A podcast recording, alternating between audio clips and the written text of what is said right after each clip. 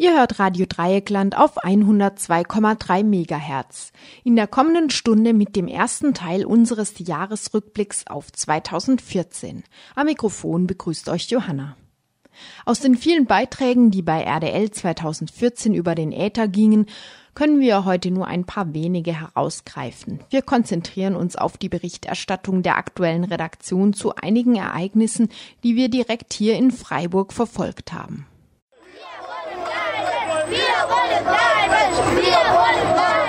Ein Thema, das sich übers Jahr immer wieder zuspitzte, die Flüchtlingspolitik. Am 14. März demonstrierten circa 700 Menschen gegen Abschiebung.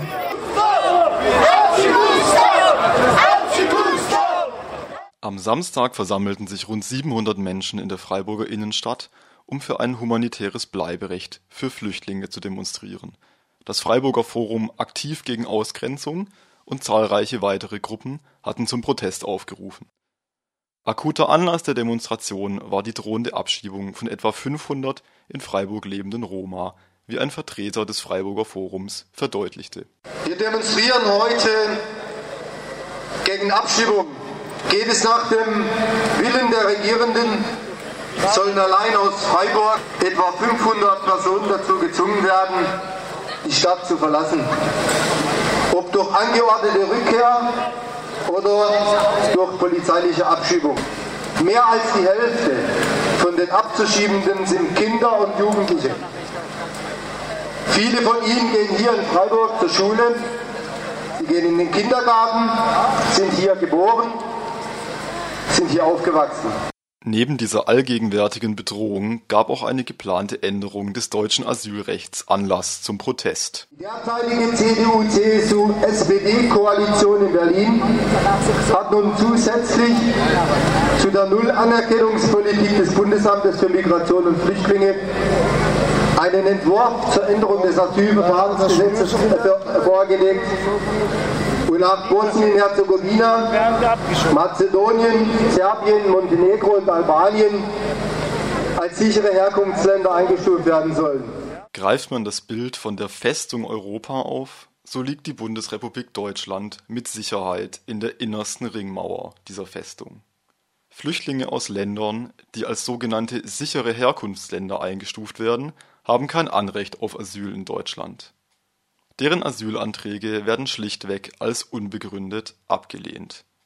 Hinsichtlich der Sicherheit von Roma in den betroffenen Ländern fand eine Vertreterin des Konstanzer Aktionsbündnis Abschiebestopp deutliche Worte Roma und Sinti werden in Serbien und anderen Staaten Osteuropas systematisch ausgegrenzt, was, was lebensbedrohliche Armut zur Folge hat. Oft ist ihnen der Zugang zu medizinischer Versorgung, zu Sozialleistungen, Bildung und regulärer Arbeit verwehrt. Und sie sind rassistischen Übergriffen ausgesetzt. Und Deutschland stellt sich hin und behauptet, das sind sichere Länder. Ich möchte den Politiker sehen, der mit seiner Familie unter solchen Verhältnissen dort leben möchte und wie lange er überhaupt überleben würde. Eine Sprecherin der interventionistischen Linken Karlsruhe betonte, dass diese Umstände nicht zuletzt die Schuld Europas selbst seien, etwa durch die militärische Intervention im Zuge des Kosovo-Konflikts. Dem schloss sich auch Michael Philippi, Pfarrer der evangelischen Studierendengemeinde Freiburg an. Auf die Frage nach der Bezahlbarkeit von menschenwürdigen Unterkünften für Flüchtlinge in Freiburg gab er eine deutliche Antwort. Ich denke, eine Stadt, die mit Millionen jongliert, um ein neues Stadion zu bauen oder gar einen Stadttunnel, hat auch die Möglichkeit, in humanitäre Bleiben, in Flüchtlingswohnheime und Wohnungen zu investieren. Natürlich wurde nicht nur gegen den Status quo protestiert, sondern auch für ein humanitäres Bleiberecht. Humanitäres Bleiberecht bedeutet das Recht eines jeden Menschen auf eine menschenwürdige Bleibe und die Sicherheit, auch bleiben zu können, zu leben, zu lieben, zu arbeiten. Für alle. Für die, die es hierher geschafft haben, trotz Frontex und aller europäischen Abschottungs- und Abschreckungsstrategien und für die, die noch auf der Flucht sind. Niemand flieht ohne Grund. Die große Präsenz der in Freiburg lebenden Roma war beeindruckend. Da sich unter den Demonstrierenden spontan Freiwillige fanden, die in der Lage waren, aus dem Serbokroatischen zu übersetzen, konnten sich auch die Betroffenen selbst zu Wort melden.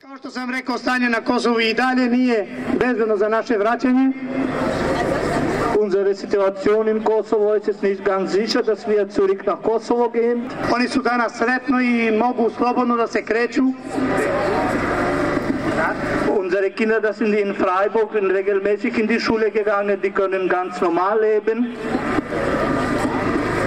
A i mi zajedno sa njima, wir, wir Eltern auch mit den Kindern, dok to na Kosovu nažalost i dalje nije praktično izvediv. In Kosovo ist es nicht einfach so, dass die Kinder regelmäßig in die Schule, dass wir Eltern das einen Tag gar keine Sorge machen. Zato još jednom se zahvaljujem svim prisutnim građanima Freiburga. Ich wollte mich von alle euch bedanken. Die Demonstration endete auf dem Rathausplatz. Das letzte Wort hatte ein Vertreter des Bündnisses Recht auf Stadt.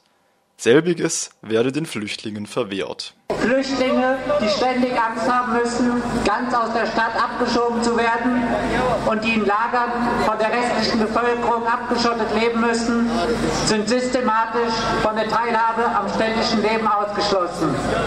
Das Recht auf Stadt wird ihnen verwehrt. Der Kampf um ein Recht auf Stadt und der Kampf um globale Bewegungsfreiheit sind eng miteinander verbunden. Recht auf Stadt kennt keine Grenzen. Dennoch war die Stimmung der Demonstrierenden, besonders der selbstbetroffenen Roma, heiter und optimistisch. Die Demonstration endete mit einem musikalischen Beitrag in Form eines Roma-Lieds. Zuletzt wurde auf dem Rathausplatz getanzt.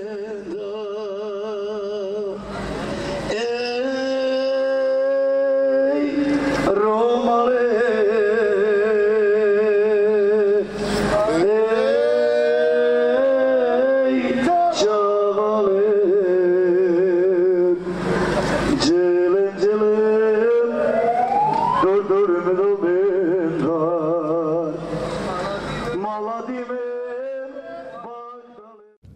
April wurde dann ausgerechnet die Gruppe von Flüchtlingen Opfer von Anfeindungen, die gemeinhin mit dem meisten Mitleid rechnen kann unbegleitete minderjährige Flüchtlinge. Die öffentliche Debatte begann mit einem Artikel in der Badischen Zeitung, der am Karfreitag online und am Tag darauf in der Druckausgabe erschien. Raubüberfälle in Freiburg. Ermittler fahnden nach Minderjährigen war der Titel. Geschildert wurden in dem Artikel zunächst Beispiele gewalttätiger Überfälle und dann wurde auch die Tatsache erwähnt, dass es zu gehäuften Diebstählen in Freiburg in letzter Zeit gekommen sei.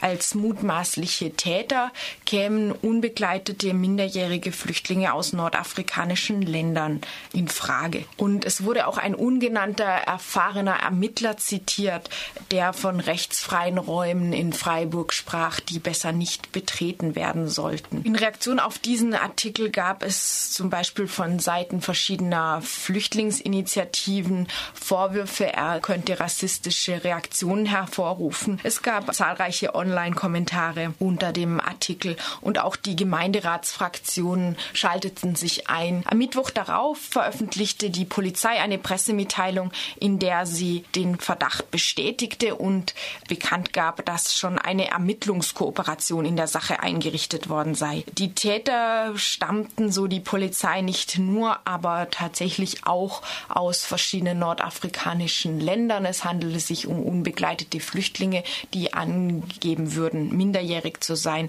dies teilweise aber nicht sein. Stadt, Jugendhilfe und Polizei diskutierten daraufhin zusammen und inzwischen hat sich auch schon ein runder Tisch von AnwohnerInnen gebildet, die den Stühlinger Kirchplatz, einen der mutmaßlichen Brennpunkte der Straftaten verteidigen wollen. Und die Debatte geht immer noch weiter. Jetzt am kommenden Montag soll das Thema im Hauptausschuss des Gemeinderats verhandelt werden und danach auch im Jugendausschuss. Über diesen Komplex, über die verschiedenen Vermutungen und deren Berechtigung möchte ich jetzt mit Roland Hefendeel sprechen. Er ist Professor am Institut für Kriminologie und Wirtschaftsstrafrecht an der Juristischen Fakultät der Uni Freiburg. Guten Morgen, Herr Hefendeel. Morgen. Ein Satz aus einem Zeitungsartikel Artikel, über die Tätergruppe, über ihre Verbindungen weiß man noch wenig. Fest steht nur, die Zahl der minderjährigen Flüchtlinge ist stark gestiegen. Was sagen Sie zu diesem Zusammenhang, der da hergestellt wird? Zunächst mal ist es ein wenig überraschend, dass von Tätern gesprochen wird. Ähm, ich vermeide eigentlich generell den Begriff des Täters und Sie haben ja auch kürzlich davon gehört, dass derartige Täterspezifizierungen beispielsweise im Mordtatbestand auch jetzt aufgegeben werden sollen. Endlich würde ich sagen. Das heißt mit anderen Worten, es geht nicht um Täter, sondern es geht um Personen, bei denen die Polizei einen Tatverdacht hegt, der sich dann auch im Laufe der Zeit wiederum legen kann. Also das ist die erste Ungenauigkeit. Das zweite Problem, was Sie ansprechen, ist dasjenige, dass ähm, hier Begriffe zusammengenommen werden, miteinander vermixt werden. Das heißt also Täter auf der einen Seite, dann minderjährige Flüchtlinge auf der anderen Seite, sodass sich zwangsläufig Assoziationen einstellen, dass diese beiden Begriffe zwingend miteinander zu tun haben müssen. Und die Presse spielt ja auch gerade mit derartigen Assoziationen. Und auf diese Art und Weise entsteht ein politisch-publizistischer Verstärkerkreislauf, der die Sache dann erst zu einem Problem in meinen Augen werden lässt. Die Polizei formuliert es in ihrer Pressemitteilung vom 23. April etwas vorsichtiger, aber doch ähnlich. Zitat, als Täter kommen häufig, aber nicht ausschließlich männliche Flüchtlinge aus dem nordafrikanischen Raum in Betracht häufig, aber nicht ausschließlich. Welche Wirkung hat das auf die weiteren Ermittlungen und insbesondere auch auf mögliche zukünftige Hinweise aus der Bevölkerung, wenn eine Teilgruppe der mutmaßlichen Täter genauer definiert wird, während die übrigen mutmaßlichen Täter im Unbestimmten belassen werden?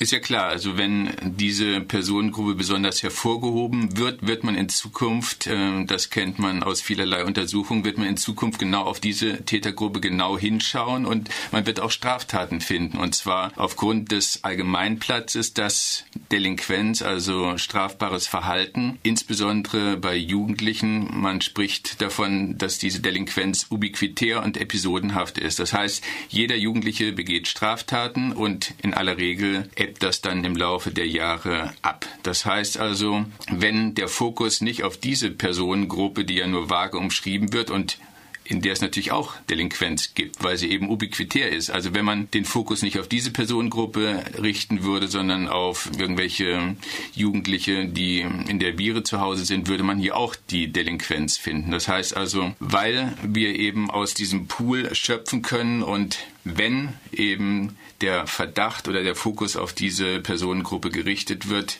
männliche Jugendliche mit Migrationshintergrund, dann wird auf diese Art und Weise, würde ich sagen, eben das Problem erst konstruiert. Das heißt, wenn sich äh, nun auf diese Meldungen hin bei Medien und Parteien Menschen melden, die von ihren negativen Erfahrungen mit nordafrikanisch aussehenden jungen Männern berichten, hat das nicht unbedingt etwas zu sagen über den Anteil dieser mutmaßlichen Tätergruppe an der Gesamtzahl der Straftaten. Auf keinen Fall. Also wir befinden uns eben, wie ich schon sagte, im Bereich der Verdachtsmitteilungen oder der Verdachtsermittlungen. Wir wissen darum, dass diese Delinquenz bei Jugendlichen vorhanden ist. Sie ist normal. Das heißt also, es wäre nahezu umgekehrt ein pathologischer Fall, wenn wir bei einem Jugendlichen keine Delinquenz feststellen würden. Das heißt, es handelt sich um in Anführungszeichen normale Delinquenz, die Teil der Entwicklung ist. Und auf diese Art und Weise sollten wir eben diese Skandalisierung nicht mitmachen. Wenn auch von gravierenden Delikten wie Raubtaten beispielsweise gesprochen wird, muss man auch empirische Untersuchungen heranziehen, die besagen, dass der Raub zwar technisch ein sogenannter Verbrechenstatbestand ist, aber in aller Regel handelt es sich um das Abziehen von Jacken oder Smartphones und so weiter. Das heißt also, der Unrechtsgehalt hält sich auch noch noch in Grenzen. Das heißt also, wir können hier nicht von Kapitalverbrechen sprechen, sondern es ist technisch ein Raub, der aber eben immer an der Grenze zum Diebstahl steht und eben auch Teil dieser von mir beschriebenen ubiquitären Delinquenz ist. Sie haben jetzt gerade schon die unterschiedliche Schwere möglicher Delikte angesprochen. Tatsächlich wurden ja in der Berichterstattung immer wieder auch gewalttätige Raubüberfälle hervorgehoben, bei denen Menschen brutal niedergeschlagen wurden. Gleichzeitig geht es eben dann aber auch um Diebstähle, Raubüberfälle, bei denen, wie Sie eben gesagt haben, Handys oder Geld gestohlen wurden. Und dann wurde jetzt auch noch das Thema des Handels mit harten Drogen ins Gespräch gebracht. Bei den Diebstählen war es wohl, dass die Polizei mehrere mutmaßliche Täter gefasst haben will. Bei den Raubüberfällen hört man das noch nicht. Das heißt nur, dass in diese Richtung, also dieser Tätergruppe ermittelt werde und ähm, der Zusammenhang der Drogendelikte mit dieser Tätergruppe, die nun im Fokus steht, ist noch ganz unklar. Daher nun die Frage, ob diese Anhaltspunkte reichen, um von 20 bis 40 jungen nordafrikanischen Flüchtlingen als einer Tätergruppe zu sprechen und dann gerade auch noch über diese unterschiedlichen Arten von Delikten hinweg. Ja, also in der Tat ist eine Situation entstanden, die insoweit würde ich von Kirchbach zustimmen, in der alles in einen Topf geworfen wird. Also es werden sämtliche Verdachtsfälle oder sämtliche Gerüchte, die in letzter Zeit aufgekommen sind, in einen Topf geworfen. Es wird aus einem gemeinsamen Vorgehen und das würde ich auch bei Diebstählen als geradezu normal ansehen. Einer steht Schmiere, der andere stiehlt irgendetwas. Aus diesem gemeinsamen Vorgehen wird in einem ersten Schritt eine Bande konstruiert und in einem zweiten Schritt wird organisierte Kriminalität daraus. Das ist eine beliebte Skandalisierungsmethode. Es bleibt dabei, dass man natürlich in aller Regel oder häufig organisiert vorgeht, aber organisiertes Handeln ist ja im normalen Kontext des Alltags auch ein normales und äh, mit positiven Assoziationen versehenes Handeln. Also das würde ich nicht als eine beunruhigende Bande ansehen, sondern es ist wiederum typisch jugendliches Verhalten, dass man sich in einer Peer Group gemeinsam eben auffällt und aus dieser Peer Group werden Straftaten begangen, weil eben Straftaten dort begangen werden, wo Menschen sind. Also diese Straftaten können wir am Stühlinger Kirchplatz erleben, wir können sie aber in gleicher Weise, insoweit habe ich mit Verwunderung zur Kenntnis genommen, dass diese Gottesdienste anscheinend die Sache noch zusätzlich also zu einem unheimlich schlimmen Verbrechen machen. Also dass Straftaten am Rande von Gottesdiensten stattfinden. Also da spielt die Badische Zeitung gemeinsam mit den grünen Politikern so eine Art Tugendwächterfunktion. Äh, also natürlich finden auch am Rande von Gottesdiensten und in Gottesdiensten Straftaten statt, wenn Gottesdienste gut besucht sein sollten. Also insoweit sehe ich nicht die Probleme, die dort ausgemacht werden. Die Polizei führt keine Statistik über Nationalitäten mutmaßlicher Täter. Trotzdem wird derzeit die besagte Gruppe junger nordafrikanischer Flüchtlinge als besonderes Problem für die Freiburger Sicherheit dargestellt. Unter welchen Bedingungen könnte das aus kriminologischer Sicht gerechtfertigt sein, wo doch eben die Nationalität anscheinend gar nicht festgestellt wird. Die Nationalität wird in der polizeilichen Kriminalstatistik von Freiburg ähm, nicht festgestellt. Das heißt also, es findet keine Aufschlüsselung nach nicht-deutschen Tatverdächtigen statt. In der PKS des BKAs, also des Bundeskriminalamtes, gibt es eine derartige Aufschlüsselung. Sie ist auch noch ungenau, weil der Migrationshintergrund nicht festgestellt wird. Also es wird hier auch nur aus bestimmten Mitteilungen heraus abgeleitet, dass diese Personengruppe oder dieser nationale Hintergrund irgendwie von besonderer Brisanz sei. Damit wird permanent in dem Sinne gespielt, dass die nicht-deutschen Tatverdächtigen eine ganz besondere Problemgruppe sind. Sie gehören auch zu den Personen, die Straftaten begehen, wie ich sagte, aber wenn wir die ganzen Verzerrungsfaktoren mal rausrechnen, also dass die Altersstruktur und das Geschlecht hier in besonderer Weise kriminalitätsaktiv ist, dass sich diese ausländischen Personen häufig in Großstädten befinden und dass eben ausländerspezifische Delikte existieren könnten, dann wird das alles in hohem Maße relativiert und insoweit würde ich eben diesen Meldungen kein besonderes Gewicht beimessen. Hm. Wie kann die Polizei überhaupt zu der Aussage kommen, dass diese Tätergruppe ein besonders schweres Gewicht in Freiburg gerade hätte, wenn sie keinerlei Anteil nennen kann, die diese Gruppe zum Beispiel an den Raubüberfällen hat? Gut, also und das ist wieder das typische Labeln, würde man sagen. Also man sieht eine bestimmte Person, man schreibt dieser Person eine andere Nationalität zu, weil sie vielleicht anders aussieht als man selbst, als derjenige, der eben diesen Tatverdacht ermittelt. Und auf diese Art und Weise schreibt man seine Vorteile eben dieser Situation zu. Und auf diese Art und Weise wird das Problem zu einem solchen der Tunesier, Marokkaner oder welcher Person auch immer. Freiburg gilt, so auch äh, die Badische Zeitung, schon lange als der, Zitat, kriminellste Flecken Baden-Württembergs im Verhältnis zur Einwohnerzahl gäbe es dort 20 Prozent mehr Straf Straftaten als in anderen großen Städten im Land. Wie wird die Kriminalität einer Stadt denn genau gemessen? Ja, Freiburg ist vieles. Also Freiburg ist anscheinend die, nunmehr die kriminellste Stadt hier im weiten Umkreis. Außerdem soll es auch noch die liberalste Stadt sein, wobei man nicht ganz genau weiß, wie diese Liberalität gemessen wird. Also wird offensichtlich nach den Kriterien der grünen Stadtpolitiker gemessen. Also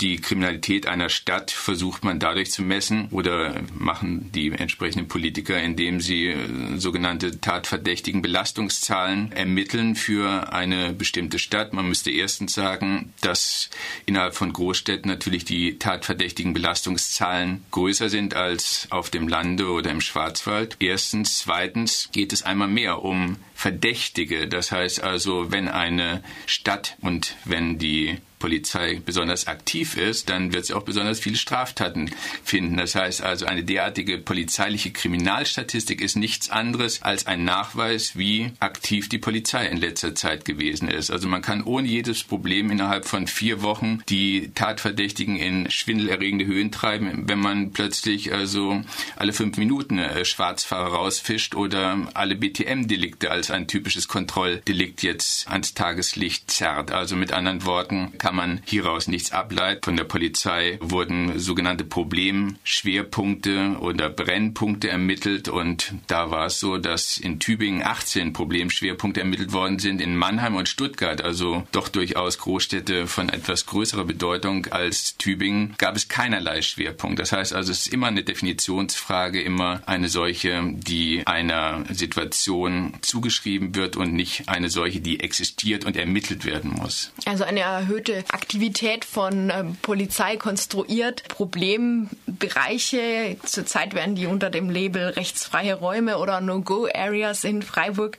diskutiert. Aber wo die dann existieren, da ist doch eigentlich wieder ein erhöhter Einsatz der Polizei oder vielleicht auch eines kommunalen Ordnungsdienstes gefragt, um sie in den Griff zu bekommen, oder? Gut, also diese No-Go-Areas existieren auch wiederum nicht, sondern sie werden allenfalls versucht aus Sensationsgier oder was auch immer, weiß ich nicht ganz genau, oder aus politischem Kalkül heraus. Sie werden versucht zu schaffen, wiederum diese No-Go-Areas. Also sie existieren schlicht nicht, sondern die Polizei ermittelt, wenn es notwendig ist, auch in diesen Gebieten. Sie hält sich aber nicht permanent in diesen Gebieten auf, also weil wir Gott sei Dank noch nicht in diesem Sinne einen Polizeistaat haben, dass der Stühlinger Kirchplatz rund um die Uhr bewacht wird. Das heißt also, es gibt derartige No-Go-Areas nicht. Es gibt Orte, an denen erfreulicherweise sich viele Menschen aufhalten und an diesen Orten befinden sich wieder auch solche Menschen, die Straftaten begehen. Und wenn es gravierende Straftaten gibt, dann ist die Polizei dafür zuständig. Dafür sind keine Bürgerwehren zuständig und äh, der kommunale Ordnungsdienst sollte sich da in meinen Augen auch tunlichst raushalten, weil das alles keine Personen sind, die professionell ausgebildet für solche Situationen geschaffen worden sind. Insoweit würde ich sagen, hat die Polizei ganz spezifische Aufgaben. Sie ist dafür ausgebildet und da sollten sich in meinen Augen Bürgerinnen und Bürger aus guten Gründen heraushalten, ebenso wie es es bei privaten Sicherheitsdiensten der Fall ist. Reda lebt selbst als unbegleiteter minderjähriger Flüchtling in Freiburg und kam zu uns ins Studio. Ich habe 16 Jahre alt. Und wie lange lebst du jetzt schon in Freiburg? Ich habe acht Monate. Wo bist du denn geboren? Wo hast du als Kind gelebt? Ich äh, komme aus Marokko und ich wohne hier in Freiburg. Und ja, wir haben vorhin kurz darüber gesprochen, dass du auch etwas dazu sagen kannst, äh, warum du dich entschlossen hast, hierher zu, nach Deutschland zu kommen. Ich habe hier in Deutschland gekommen, weil äh, ich will ein besseres Leben, besser als mein Land. Ich will äh, Schulabschluss machen, Fußballprofi spielen mit SC Freiburg. Mhm. Mhm. Als du am ersten Tag, als du hier in Freiburg angekommen bist, wie kam das dazu, dass du dann am Ende in einer Wohngruppe gelandet bist? Wie hast du das alles gefunden? Der erste Mal ich äh, nach äh, Schweden gegangen und mhm. ich habe mit Polizei getroffen im Zug mhm. und äh, wir zusammen sprechen. Ich habe keinen Pass, gar nichts. Und ich war mit Polizei nach Kommissariat gegangen und äh, später mit Pflegefamilie. Mhm. Okay, das heißt, die Polizei hat dich hier an der Grenze wahrscheinlich in der Nähe von Freiburg ja. direkt ge ja. Mhm. Und dann bist du in eine Pflegefamilie gekommen. Wie war das da? Zwei Monate. Mhm. Und war gut mit dieser Familie mhm. in Herbolzheim. In Herbolzheim. Ja. Und dann ähm, bist du nach Freiburg gekommen. Wie lebst du da jetzt? In, jetzt, in Wohngruppe Martin, hier in Katolser Straße. Mhm. Kannst du so ein bisschen beschreiben, wie du da lebst? Du lebst mit anderen Jugendlichen zusammen, ja, oder? Wir, wir sind acht, acht Leute in Wohngruppe Martin, zwei Leute im Zimmer Mhm. zusammen. Drei aus Algerien und ich bin aus Marokko Mhm. und die vier andere aus Ghana und Eritrea. Macht ihr viele Sachen zusammen? Ja, wir machen viele Sachen. Kochen Mhm. zusammen, wir spielen unten, wir haben eine Billard Mhm. in Wohngruppe und eine kleine Saal von Fitness. Mhm. Und äh, ich und ein anderer Kollege Hamza, wir spielen Fußball zusammen. Mhm. Mit einer Mannschaft. Du gehst auch in die Schule. Ja, ich gehe jeden Tag in die Schule. Mhm. Kannst du darüber was erzählen? Was habt ihr für Unterricht? Äh, Deutsch Mhm. und Mathematik und Englisch. Du hast vorhin schon kurz gesagt, du möchtest Fußballprofi werden. Ja, ich spiele jetzt mit Herbolzheim, weil früher ich, ich wohne in Herbolzheim. Ich habe neun Spiele gespielt, ich habe 28 Tore gemacht. Und ich mache Breakdance auch Mhm. und Parkour, Mhm. Fitness und Akrobatik. Mit all dem willst du auch gern weitermachen. Ja, ich habe äh, nächsten Monat einen Test mit SC Freiburg. Ah. Und ich will spielen. Ich will mit SC Freiburg spielen. Seit wann spielst du schon Fußball? Ich sechs Jahre oder Mhm. fünf Jahre. Hast du angefangen, also sechs oder fünf? Sechs oder fünf Jahre ich spiele Fußball. Jetzt ich glaube zwölf Jahre. Und in Marokko hattest du da auch die Chance, in einen Verein zu gehen? In Marokko? Kon ja. Ich war spielen auch ja, Fußball ja, in Marokko. ja. Ja. Auch im, warst du auch in einem Verein, in einem Nein, Club? nur in Straßen. Ja, auf der Jungs, ja. Mhm. Weil alle in meinem Land, alle mit Geld. Gibt keine Hilfe und so. Kommt mein Verein nur, wenn man Geld hat? Hm? In Marokko? In Marokko, ja. Brauchst du Geld, wenn ja, du in einen Verein gehst? Fußball. Kein Mhm. Geld, kein Fußball spielen. In Freiburg gibt es ja gerade so eine Diskussion, dass ähm, es ein, eine Gruppe von jungen Flüchtlingen auch aus äh, Ländern aus Nordafrika gäbe, die Diebstähle begehen, die Raubüberfälle begehen. Hast du davon schon etwas mitbekommen? Von diesen anderen Jungs. Ich meine, ob, ob dir schon mal jemand davon erzählt hat, dass das in der Zeitung steht zum Beispiel. Ja, ich habe gehört, ich habe gelesen in der Zeitung Mhm. von den anderen Jungs hier aus Nordafrika, viel Stress machen, klauen und Drogen verkaufen und viel, das ist nicht gut. Spürst du das, wenn du irgendwie draußen bist, auf der Straße, im Zug, in der Stadt oder so? Hat sich für dich da etwas verändert, seit es diese Diskussion gibt? Ja, wir haben viele Probleme mit Polizei jetzt. Und äh, die anderen Leute denken, alle Nordafrika klauen, alle Nordafrika machen Stress. Und so. Und jeden Tag dreimal, zweimal kontrollieren in Stadt. Und die Leute im Zug oder in Straßenbahn, sie haben Angst mit uns. Beispiel gestern, ich war im Zug, hat ein Mädchen hat mir gesehen und hat gemacht seine Tasche weg, hat Angst mit mir. Hat gedacht, du klaust die Tasche. Ja. Mhm. Ich habe viele, viele Freunde hier in Freiburg. Ich habe Schule, alle Leute gut bei mir in Schule und im Fußball. Aber jetzt, ich glaube, mit diesem Problem, ich glaube, ich will nach anderem Land gehen oder so. Kampagne gegen unbegleitete minderjährige Flüchtlinge ab Ostern in Freiburg. Ebenfalls im April beschlagnahmte die Stadt die Wagen der Gruppe Sand im Getriebe, nachdem diese schon Zeit ihres Bestehens von Platz zu Platz vertrieben worden war. Ja, herzlich willkommen hier im Studio. Wir haben zwei Besucherinnen, Jennifer und Jane von Sand im Getriebe. Ja, wie lief die Räumung gestern ab? Äh, es war so, dass morgens so gegen 10 Uhr die ersten Polizisten eben ankamen. Und es waren gleich 40 oder 50 auf einmal. Sie haben dann einfach gleich gesagt, wir sind hier, um zu beschlagnahmen. Es waren fast noch, also ich war draußen zufällig und habe dann die anderen informiert, eben geklopft, dass alle rausgekommen sind. Und dann hat die Polizei mitsamt der Frau Seester vom Ordnungsamt und ihrer Praktikantin oder was auch immer es ist, äh, uns persönlich die Briefe ausgeteilt. Also es wurden Personalien aufgenommen von allen Leuten, die da waren, die Wägen da stehen haben und dann wurde eben persönlich jedem das zugehörige Schreiben zugeteilt. Mhm. Und was stand in dem Schreiben drin?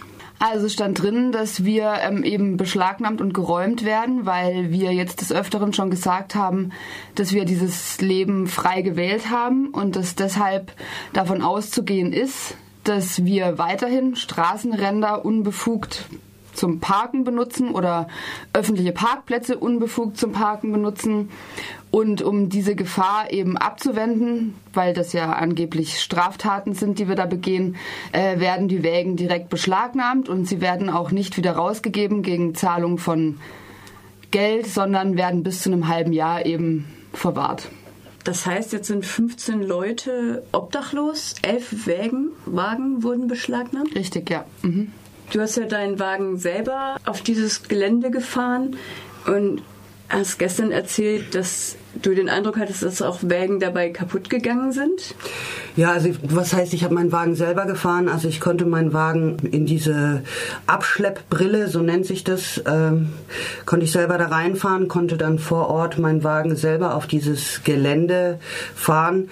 Also das Gelände ähm, ist ziemlich, wie soll ich sagen, schrottig. Also es sind ähm, Kuhlen dort, Felsen, also so Wackersteine liegen rum und es sind zwei Touren gefahren worden bei der ersten Tour. Das habe ich jetzt nicht gesehen. Da habe ich nur gesehen, dass die Wegen halt wohl mit richtig Karacho da durchgebrettert worden sind, so dass halt auch bei einigen Wegen die Lichter hinten kaputt gegangen sind oder also nicht sehr sorgsam und das Gelände eben, also der Zaun, der drumherum ist, also sieht aus, als wäre er vorher vom Bagger überfahren worden oder ja.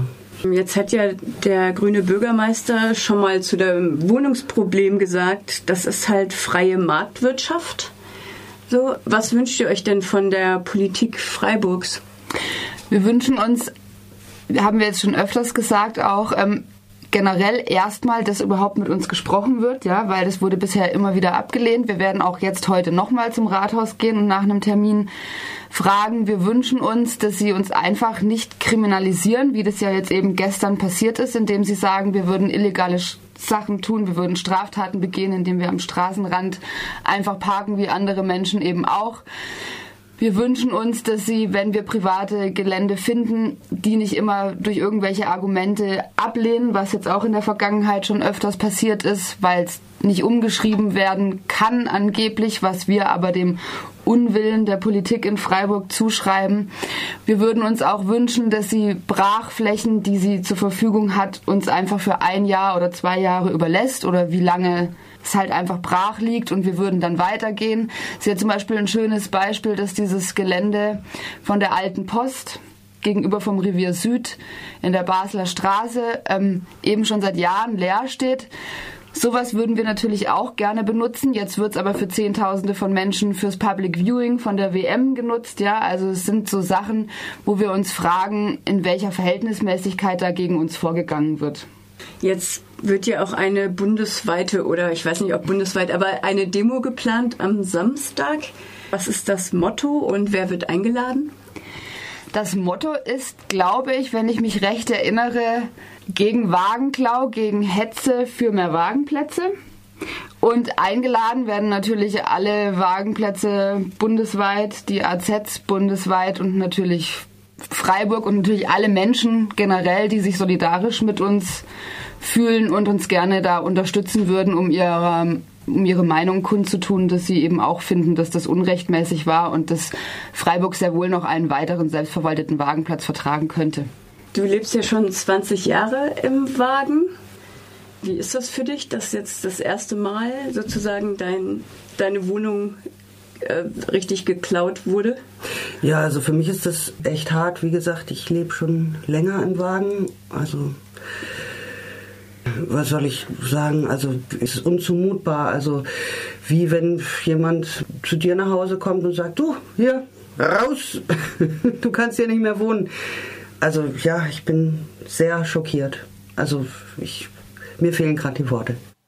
Nachdem die Stadt den WäglerInnen noch im September ernsthaft gedroht hatte, ihre Wägen zu verschrotten, konnten sie diese dann im Oktober doch noch freikaufen. Ein Sieg, fragten wir uns? Jemand hat heute die schöne Bezeichnung Etappensieg benutzt. Also es freut uns natürlich alle riesig, die Vorstellung, bald wieder die Wägen äh, abholen zu können. Nichtsdestotrotz fehlt uns äh, natürlich noch ein Wagenplatz. ein nicht unerheblicher Teil von dem, was wir brauchen, um so leben zu können, wie wir wollen. Vor allem geht das Auslösen ja mit einem gewissen finanziellen Aufwand einher. Was müsst ihr denn jetzt zahlen, um die Wagen freizukaufen? Wir haben selber noch keinen offiziellen Kostenbescheid der Stadt bekommen. Der soll äh, laut Aussagen morgen erfolgen. Unseren Rechnungen nach müssten es 33.000 Euro inzwischen sein. Könnt ihr diese aufbringen? Äh, die können wir erstmal aufbringen. Jetzt. Aber es ist natürlich eine riesige Summe und unserer Meinung nach untragbar oder unglaublich, äh, so viel Geld dafür zu verlangen, dass wir sechs Monate unsere Wägen nicht mehr haben. Jetzt erklärt die Stadt ja, dass ihr jetzt private Flächen nachgewiesen habt. Wo liegen diese denn? Die privaten Flächen sind verteilt über den Bereich der Stadt Freiburg hinaus. Das sind einzelne Stellplätze, privat, äh, teilweise bei angemietete Stellplätze. Das heißt, unsere Gruppe wird ihre Fahrzeuge erstmal so nicht nutzen können, wie es gedacht ist, nämlich zusammen an einem Platz, sondern wir werden verstreut sein über Abstände von Kilometern und äh, es ist auch nicht klar, ob wir an diesen Flächen wohnen können in den äh, Fahrzeugen. Es ist ja nicht vorgesehen, auf einem Stellplatz wohnen zu können. Da gibt es genau. die Einschränkung, dass wenn da keine Fläche für experimentelles Wohnen ausgewiesen ist oder die Fläche, wo ihr die Wagen hinstellt, äh, auch gar nicht als Wohnfläche ausgewiesen ist, dass ihr dann auch gar nicht wohnen dürft in den Wagen dann. Genau, genau. Und es ist ja leider so, dass das Wohnen im Wagen ein rechtlicher Graubereich ist und deswegen in den meisten Fällen nicht wirklich legal ist. Heißt, ihr zahlt jetzt für die Befreiung der Fahrzeuge, aber müsst euch dann trotzdem weiterhin um andere Unterkünfte teilweise kümmern, um genau, übernachten zu können. Auf jeden Fall der Fall sein. Jetzt hat die Stadt Freiburg ja verkündet, dass sie immer noch das Angebot des 400 Quadratmeter Grundstücks macht äh, in der Nähe des Schattenparker Wagenplatzes. Da muss es noch Verhandlungen mit den Schattenparkern geben, weil diese ein Überfahren eurer Fahrzeuge akzeptieren müssten oder einen Flächentausch akzeptieren müssen. Jetzt habt ihr ja in der Vergangenheit immer wieder betont eigentlich, dass ihr nicht unbedingt ein Haufen von Weglerinnen und Weglern sein wollt, dass ihr nicht zu den Schattenparkern wollt jetzt scheint ja doch auf dieses Grundstück da herauszulaufen. Wie bewertest du das denn jetzt? Also zu dem Grundstück kann ich erstmal nur so viel sagen, dass es einfach auf dem Zeichenbrett des Amt für Liegenschaften und Amt für öffentliche Ordnung vielleicht reicht für die zehn momentan noch beschlagnahmten Wägen. Aber dort so zu leben, wie wir uns das vorstellen, wird unmöglich sein. Habt ihr noch Hoffnung, dass ein legaler Wagenplatz in Aussicht ist, wo ihr wirklich mit 20 Wagen dann stehen könnt? Auf jeden Fall, also ganz klar von meiner Seite. Ähm, ich sehe es so, dass das, was im letzten halben Jahr hier gelaufen ist in Freiburg und das, was im letzten Jahr und vor allem in letzter in den letzten paar Wochen gelaufen ist, auch auf einer bundesweiten Ebene an Solidarität, dass das ganz viel dazu beigetragen hat, dass wir jetzt an diesem Etappensieg angelangt sind, also dass die Wägen erstmal freikommen. Und wir glauben, dass wenn wir so weitermachen, dass wir auf jeden Fall bald, hoffe ich, auf einem Wagenplatz zusammenleben werden können. Im März beschloss der Gemeinderat ein Konzept für einen kommunalen Ordnungsdienst KOD. Auslöser waren verschiedene Beschwerden über Lärmbelästigungen und Unruhe, unter anderem am Augustinerplatz gewesen. Naja, und vielleicht auch der Ruf nach mehr Sicherheit und Ordnung und vielleicht eine Aufstockung der Polizei. Jedenfalls blieben auch die kritischen Stimmen nicht aus. Das Konzept sieht vor, an Wochenenden und vor Feiertagen insgesamt 20 MitarbeiterInnen einzusetzen, davon allein 10 auf dem Augustinerplatz. Diese sollen dann Lärm bekämpfen, aber zum Beispiel auch ungenehmigten Alkoholausschank unterbinden. Inzwischen regt sich dagegen immer mehr Widerstand. Wir sind jetzt mit Kilian von der Freiburger Linksjugend verbunden, die zu einer Demonstration gegen die Verwirklichung dieser Pläne aufrufen. Guten Morgen. Hallo. In eurem Aufruf schreibt ihr, was zuerst nach einem unbedeutenden bürokratischen Akt klingt, wird im Falle der Verabschiedung ernsthafte Folgen für das Freiburger Nachtleben, insbesondere für den Augustinerplatz haben. Von welchen Folgen geht ihr denn aus? Also wir, die schlimmsten Befürchtungen, die wir bereits im November hatten, haben sich ja größtenteils bestätigt. Also das siehst du beispielsweise an den Polizeibefugnissen. Man hat sich also für ein KOD Konzept entschieden, das ausdrücklich ähm, repressiv ausgestaltet ist, auch wenn man das sprachlich versucht zu verschleiern mit Freiburger Modell und Dialog und Prävention und ähnlichem, äh, statt man, dass man in eine eher sozialarbeiterische Richtung gegangen ist, wie das äh, andere Städte tun. So, jetzt ist es so, dass dieses Konzept, und das hat mich dann doch noch mal ein bisschen überrascht, ja vorsieht, dass, wir haben hier ein Lärmproblem, aber bereits ab 17 Uhr Mitarbeiter dieses äh, KODs dann äh, präsent sein sollen auf dem August. Ja. Und äh, ich meine, ab 20 Uhr dann sogar in voller Stärke von 10 Leuten. Und wer jetzt den August ein bisschen kennt, der weiß, das ist kein allzu großer Platz. Wenn da jetzt 10 uniformierte Mitarbeiter quasi ein Empfangskomitee bilden, äh, die bereits sogar ab 17 Uhr natürlich dann da sind, dann ist das kein angenehmer Platz mehr. Ja, diese Leute können ja auch ähm, können ja auch Gegenstände beschlagnahmen, äh, die können Platzverweise aussprechen, die sind äh, unter anderem mit Pfefferspray bewaffnet. Das äh, wird einfach die Atmosphäre auf diesem Platz einfach nachhaltig beeinträchtigen. Und da machen wir uns schon große Sorgen und ähm, ja, bisher hat die Stadt da äh, nicht viel mehr zu sagen gehabt, als ja, das ist nicht unsere Intention. Ja, aber es nützt mir wenig, wenn das nicht ihre Intention ist und äh, das aber das ist, was dabei rauskommt. Ja. Ein Grund, der immer wieder angeführt wird und den du jetzt auch schon erwähnt hast, ist die starke Lärmbelastung. Ja. Wie wird denn diese Problematik bei euch diskutiert? Also nicht nur bei uns, äh, sondern eigentlich, das war Konsens sozusagen in allen, ziemlich allen Organisationen, die das bisher getragen haben, dass es natürlich schon ein Lärmproblem gibt am August. Das ist unbestritten. Wir sagen aber halt, dass die Lösung, die jetzt vorgeschlagen wird, eine Lösung ist, die das Lärmproblem löst, indem es einfach diesen Platz unattraktiv macht. Ja? Und ähm, das kann für uns halt nicht die Lösung sein. Äh, unsere Meinung ist durchgehend halt die, dass man andere Schwerpunkte setzen muss. Und zwar nicht halt auf Verdrängung, sondern man muss das Problem lösen durch ähm, eine Sache, die Sie ja aufgegriffen haben, äh, das ich auch sehr gut finde, dass ja auch jetzt gemeinsam abgestimmt werden soll mit dem KOD, die Ausweitung ähm, des Nachtverkehrs, des ÖPNVs, so dass man keine so großen Besucherströme alle Stunde hat, sondern sich das besser verteilt. Oder halt, was wir auch sagen, man muss andere attraktive Plätze schaffen. Wir haben äh, in der Vergangenheit genau das Gegenteil erlebt. Andere äh, attraktive Plätze, wo man eben ohne, ohne den Zwang konsumieren zu müssen, das Geld hat ja auch nicht jeder, äh, die wurden eben, ähm, naja, teilweise kaputt gemacht, äh, teilweise verschlechtert. Einfach mal zwei Beispiele raus. Äh, die Sternwaldwiese, da wurde das Grillen verboten.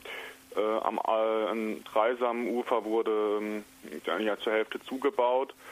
Und ich meine, klar, dadurch ist natürlich die Besuchermenge am August angewachsen. Ich habe das in den vergangenen Jahren ähm, gut miterleben können, wie es immer mehr wurden. Und äh, wenn man mal auch in der Stadtplanung besser berücksichtigen äh, würde, naja, unter so Aspekten wie können sich dort auch Jugendliche aufhalten, dann wäre das äh, dann wäre damit viel geholfen. Oder auch diese Millionen Euro. Ja, der soll ja, dieser KOD soll ja eine Million Euro im Jahr kosten. Das ist doppelt so viel wie ursprünglich gedacht. Ja, ich meine, andere Orte, wo sich Jugendliche aufhalten können, wie, wie beispielsweise das Arctic, dem, fehl, dem fehlt halt nicht viel Geld. Ja, dem Arctic, dem fehlen 17.000 Euro äh, derzeitiger Stand, um, um, um weiter werden zu können. Aber dafür hat man das Geld dann nicht, sondern das Arctic wird dicht gemacht. Ja, also es ist auch kein Ort mehr, wo man dann sich aufhalten kann letztlich wird es halt das Problem verdrängen. Ich meine, die Leute werden ja nicht verschwinden. So. Also die werden dann woanders hingehen. Und es ist dann die Frage, ob sie dort nicht ähm, auch wieder äh, für Lärm sorgen. Aber natürlich äh, sehen wir schon, dass es äh, auch für Anwohner da ein Lärmproblem in der Vergangenheit gab und immer noch gibt. Ja. Also streiten wir nicht ab. Wie schätzt du denn die momentane Stimmung im Gemeinderat ab? Bei der ähm, Verabschiedung der Vorlage ähm, wird ja gerade mal eine Stimme Vorsprung ja. gereicht. Ähm, sonderlich einig ist Mensch sich dort ja nicht gerade. Nein, also die SPD ist ja damals umgefallen, dem es auch einen gewissen Protest von den Bürgervereinen gab. Ich schätze es so an, dass wir sehr gute Chancen haben, deswegen ja auch jetzt äh, wollen wir jetzt ja auch noch diese Demonstration ähm, abhalten, um denen auch zu zeigen, den Gemeinderäten, dass wir wirklich ein Problem damit haben, dass wir auch Sorgen haben, die sie ernst nehmen sollen und nicht nur die Sorgen der Anwohner ernst nehmen sollen. Das äh, Ding wird jetzt ja doppelt so teuer wie geplant. Ich könnte mir vorstellen, dass das den ein oder anderen gerade SPD-Gemeinderat, der im November gesagt hat, der hat eh schon Bauchschmerzen, jetzt vielleicht nochmal äh, den Schmerzgrad äh, erhöhen wird, ja. Und zudem jegliche, ähm, also, also jegliche Repression jetzt auch auf dem Tisch liegt, so. Und äh, wenn Sie damals gesagt haben, so ein Modell wollen Sie nicht, dann müssen Sie jetzt also, kommen Sie jetzt in große Erklärungsnot, äh, wenn Sie das noch rechtfertigen wollen. Also sehe ich unsere Chancen gut an und wer weiß, vielleicht haben wir auch Glück und es fehlt immer mal ein Gemeinderat und dann sind die Mehrheiten plötzlich ganz schnell andere. Fühlt ihr euch eigentlich in der Diskussion um den kommunalen Ordnungsdienst als gleichberechtigter Gesprächspartner der Stadt? Wird auf die Jugendlichen und die NutzerInnen des Platzes zugegangen oder ähm, ist es eher, sind es eher nur Lippenbekenntnisse der Stadt und eigentlich begegnen sie äh, euch mit Ignoranz? Ja, weder das eine noch das andere. Also es gab natürlich, ähm, das muss man der Stadt lassen, äh, es gab Gespräche, schon im November damals. Es gab jetzt auch nochmal eine Forschung des Konzepts, ähm, wo nochmal Vertreter von ähm, verschiedenen Jugendorganisationen eingeladen wurden, also statt Jugendring bis, bis zum Ring politischer Jugend. Das ist aber mehr, also das ist keine Einbindung im Sinne von, dass man irgendwie auch das Gefühl hat, man hat Einfluss auf die Entscheidung, sondern mehr so, ähm, ja, man wird halt, ähm, man hört einem zu, so, aber man hat nicht das Gefühl, dass es auch reale Konsequenzen hat. Bisher, bisher nicht so. Das, das habe ich auch wunderbar sehen können, um, als dieses Konzept vorgestellt wurde. Ähm, letzte Woche oder was vorletzte. Naja, egal. Klar, Sie hören sich's an, ja, aber das hilft mir nicht viel. Also, ja, entscheiden tun Sie dann schon ohne uns. So. Im Oktober wurde der KOD im zweiten Anlauf mit den neuen Gemeinderatsmehrheiten abgelehnt.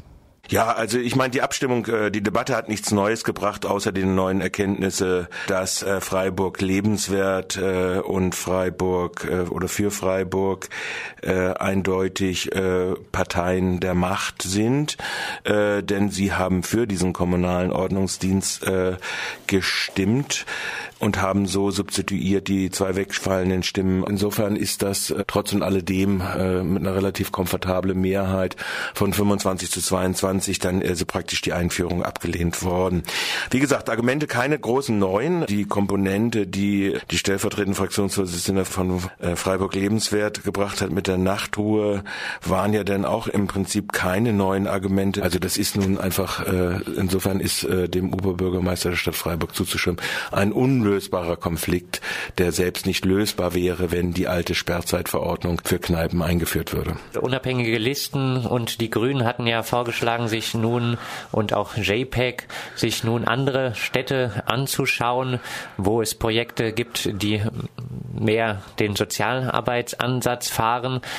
Kommt sowas oder ist für die Zukunft jetzt erstmal wieder alles unklar? Ich denke, das wird sicherlich jeder nochmal sich angucken, äh, aber ich glaube nicht, dass das vergleichbar so einfach ist. Äh, also auch die anderen KODs waren ja gar nicht vergleichbar in dem Sinne. Also das ist ja äh, Quatsch es hat ja einen Rettungsversuch in letzter Minute vom sozialdemokratischen Ordnungsamtsleiter Rubsam gegeben, der eine Vorlage gemacht hat für andere Komponenten, nämlich das sogenannte Gaststättenkonzept. Und er wollte jetzt dem KOD auch noch die Aufgabe zuordnen, dass der orientierende Lärmmessungen in den Kneipen macht, damit dann Sperrverordnungs- äh, oder Sperrzeitbeschränkungen äh, kommen. Äh, der Witz ist nun ganz einfach, solange du die Kneipen halt offen lässt, solange wie es nach möglich ist, solange die Leute zum Rauchen auf die Straße gehen müssen, wird es in dieser Innenstadt Lärm geben. Schluss aus. Und äh, äh, es ist einfach nicht zu, äh, dieses Problem ist nicht zu lösen, außer dass äh, eventgeneigtes Publikum als Mieterin in die Stadt kommt. Und vielleicht wird ja dann ein, äh, Miet, äh, die Mietpreise eher runtergehen. Äh, sie steigen ja nach wie vor. Äh, und äh, von daher ist dieses Problem äh, so überhaupt nicht lösbar. Offen ist dagegen noch, ob das neue Fußballstadion in Freiburg gebaut werden wird. Der Gemeinderat war dafür, doch im kommenden Februar wird noch eine Bürgerbefragung stattfinden. Pfarrstadträte haben sich krankheitsmäßig oder wie auch immer entschuldigen lassen. Ich glaube zwei oder drei an der Zahl. Die Karin Seebacher von der SPD und äh, der Herr Starter von Freien Wähler. Ja, was habe ich gesehen? Was habe ich gehört? Ich habe gehört vor allen Dingen, dass der Oberbürgermeister zum ersten Mal äh, zugegeben hat, dass die Situation vielleicht doch möglicherweise äh, eng werden kann im finanziellen Korsett und dass man dann durchaus sich überlegt, äh, ob man äh, nicht äh, wie sagt man, Kredite wieder aufnimmt. Das ist eigentlich die wesentlichste Erkenntnis dieser Runde. Die 38 Millionen, die die Stadt alleine erbringen muss, mindestens. Es ist ja die Kostenprognose für die Infrastruktur für eine Straße, die angeblich ganz wichtig und ganz nötig sei zwischen äh, der Mooswaldallee und der Messe, also parallel zu den anderen Straßen. Ähm, Elsässer und der anderen, ich weiß nicht, wie heißt die Bebel oder wie heißt, ich weiß gar nicht, wie die heißt, ähm, äh, da hinten, äh, wo die Industrie dran liegt. Ähm, also diese Straße, die äh, und die zusätzlichen aus, naturschutzrechtlichen Ausgleichsmaßnahmen, die in den 38,8 Millionen äh, städtischen Anteil umfasst sind, äh, mit 5,5 Millionen. Insgesamt kostet das ganze Jahr öffentliche Mittel 47 Millionen. Das muss man ja noch mal dazu sagen. Da wird ja immer äh, runtergerechnet in, in den absoluten Zahlen. Der Oberbürgermeister meint, das Vergnügen Fußball sei das wert und das sei auch wert, dass wenn es denn zu Engpässen kommt in dem Investitionsprogramm der Stadt, sei es bei den Staudinger Schulen, sei es bei dem Augustiner Museum, sei es bei dem Ausbau der Kinderbetreuung, der Ganztagsbetreuung in den Schulen. Schicken wir doch die Kinder einfach äh, zum Fußball. Ja, das ist ja bei nur 17 Tage im Jahr, das ist ein bisschen wenig, würde ich sagen, ja. Äh, wobei ich nichts dagegen habe, dass auch Kinder gerne zum Fußball kommen können, muss ich dazu sagen. Aber äh, für die Ganztagsbetreuung äh, äh, während der Woche ist das ein bisschen äh, bisschen äh, mager, sagen wir mal so. Ja gut, also 47 Millionen öffentliche Gelder allein da drin. Äh, was relativ wenig verhandelt worden ist, äh, das sind ja die üblichen Fensterreden und äh, es zeigten sich auch die Gespaltenheiten der Fraktion. Die SPD 5 zu 3 dafür, äh, beziehungsweise weil Karin Seebacher we weg war, sogar nur 4 zu 3 dafür. Äh, die unabhängigen Listen mit einem eher schwachen Performance äh, ihres äh, Matadors äh, Moos, der gesagt hat, bitte gebt uns die Alternativen, wenn der Bürgerentscheid scheitert oder wenn dieses Konzept scheitert, mehrheitlich gegen das Finanzierungskonzept, was sich aber kaum ausgedrückt hat in Stimmenverhältnissen, weil Moos und Schubert dafür gestimmt haben. Vogel äh, hat konsequent zusammen mit Brigitte Savigny äh, dagegen gestimmt. Dann JPEG dafür, mit Ausnahme von McCabe, Freien Wähler dafür, Grüne dafür, CDU dafür, alle geschlossen dafür. So, das gibt dann ein Abstimmungsergebnis von 33 zu 11 bei der Standortfrage und äh, bei der Finanzfragen oder bei den Standortfragen und bei der Finanzfrage ein 31 zu 12 oder sowas hat es gegeben. Ich weiß nicht, 32 zu 12, ich weiß gar nicht. Also auf jeden Fall sind da zwei zwei Stimmen gewandert bei der Finanzfrage. Evers von der FDP, also es war, es gab wieder diese unschönen Szenen. Der Oberbürgermeister hat mal wieder polemisch beleidigt, die Freiburg lebenswert und so weiter, weil die so in ihrer kurzen Redezeit so, wo sie relativ spät ja auch drankommen, so einen summarischen Rundumschlag gemacht haben, wo dann alles aufgetaucht ist und wo auch teilweise im zweiten Gang zumindest auch bestimmte logische Inkonsistenzen vorhanden gewesen sind. Auch bei der Finanzvortrag konnte man sich nicht so recht äh, folgen verfolgen, was Herr Winkler als Fraktionsvorsitzender da so genau gemeint hat. Fakt aber ist, dass äh, eigentlich das, was zusätzlich zu dieser öffentlichen Übernahme der Infrastrukturmaßnahmen kommt, gar nicht erörtert worden ist. Nämlich der Fakt, dass nicht der SC eine Stadionbetriebs Gesellschaft baut, sondern die Stadt. Und dass faktisch die Stadt ja dieses Stadion dann auch bauen wird, weil es ihre städtische Gesellschaft ist, auch wenn es eine stille Beteiligung äh, des SCs da drin geben wird von 15 Millionen Euro, ist das bei einem gesamten Bruttobauvolumen und damit auch dann entsprechenden Kreditvoluminas von über 83 Millionen Euro, die dort verbaut werden werden, äh, ist das natürlich äh, die Haftung auch für die Kredite und mögliche Risiken Durchreichung von erster in die dritte Liga trägt ausschließlich die Stadt. Also das ist ja erstmal der entscheidendere Gesichtspunkt da drinne. Und wenn der SC sagt 15 bis 20 Millionen, würde er je nach Bundesliga-Zugehörig, Erstliga-Zugehörigkeit noch erbringen als einen Eigenanteil. Und auch wenn das gegengerechnet wird, all die Kosten, also die zu erbringen sind, mit dem Eigenanteil des SCs, ist letztendlich, wenn man von einem Bruttobauvolumen von 83 Millionen ausgeht, bleiben 63 Millionen im Prinzip an der Haftungsbacke der Stadt Freiburg und damit der Bürgerinnen und Bürgerinnen nochmal zusätzlich äh, hängen. Wir haben jetzt eben gesehen bei der äh, Infrastrukturleistung, die 47 Millionen wahrscheinlich betragen werden. Wahrscheinlich wird auch ein bisschen was plus oder minus dazu kommen, weil man nicht genau weiß, wie teuer dann der Abtrag zum Beispiel für die Straße des Müllberges sein wird und was man da noch alles finden wird. Äh, man schätzt 5,5 Millionen Naturschutzausgleichsmaßnahmen. Aber wenn man sich das nochmal anguckt, dass es im Prinzip noch dieses zweite Risiko gibt, nämlich dass die Stadt ja die, der Träger dieser OTG ist, dass er überhaupt nicht abgeklärt ist. Die Stadt gibt ihr Grundstück kostenlos dort rein. Äh, das Land wird sicherlich Geld für seinen Grundstücksanteil haben wollen. Hm. Äh, das wird dann wahrscheinlich dann der Anteil irgendwie gegengerechnet werden mit den 11 Millionen, die sie als Zuschuss in diese Gesellschaft ja reinhaben wollen vom Land. Insofern war ausnahmsweise mal, das muss man jetzt mal an dem Punkt sagen, dem Stadtrat Evers von der FDP ausdrücklich zuzustimmen. Peinlich ist es nur, dass keine der sonstigen oppositionellen Fraktionen dieses überhaupt zum Thema gemacht haben. Ja, Evers ist auch ein Befürworter eigentlich dafür, dass äh, der Bürgerentscheid positiv ausgeht. Und eigentlich ist sicherlich, wenn man es mal nüchtern betrachtet, dieser Standort sicherlich unter den möglichen Standorten, die es in Freiburg gibt, der vertretbarste äh, mhm. Standort. Das kann man so einfach so sagen.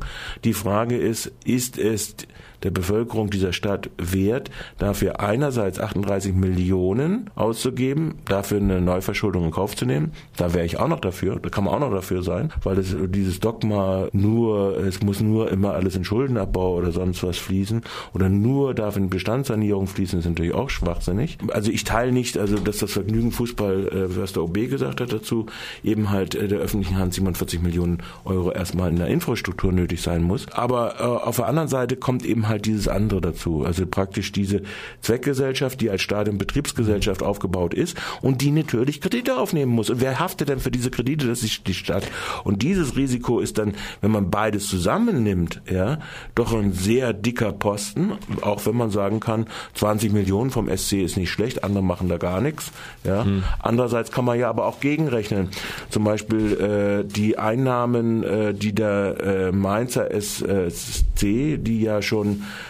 äh, seit Jahren eine Pacht von drei Millionen bezahlen äh, und ausgeben müssen und äh, dadurch auch Mehreinnahmen zwar haben, aber die nicht so groß drüber liegen jetzt äh, einfach und die der Sportklub sich mit der Popelmiete von 200.000 für das Dreisamstadion, mhm. das jetzt mal mal Badenova, dann Marge Solar und jetzt wieder Schwarzwaldstadion heißt, äh, bezahlen muss und dann auch noch gestundet bekommt, damit das wieder reingesteckt werden kann in äh, das Ausbildungszentrum der Jugendarbeit des Jugendfußballs. Das ist natürlich schon ein dicker Subventionshappen, der jetzt geflossen ist und wo jetzt natürlich es man schön sagen kann, ja, wir bringen jetzt 15, 20 Millionen ein. Realita ist das ja aber im Prinzip ja nur ersparte Kosten, wenn man es im Vergleich zur Bundesliga-Konkurrenz, wie zum Beispiel, nehmen wir den Fall Mainz mal sieht, äh, man gehabt hat.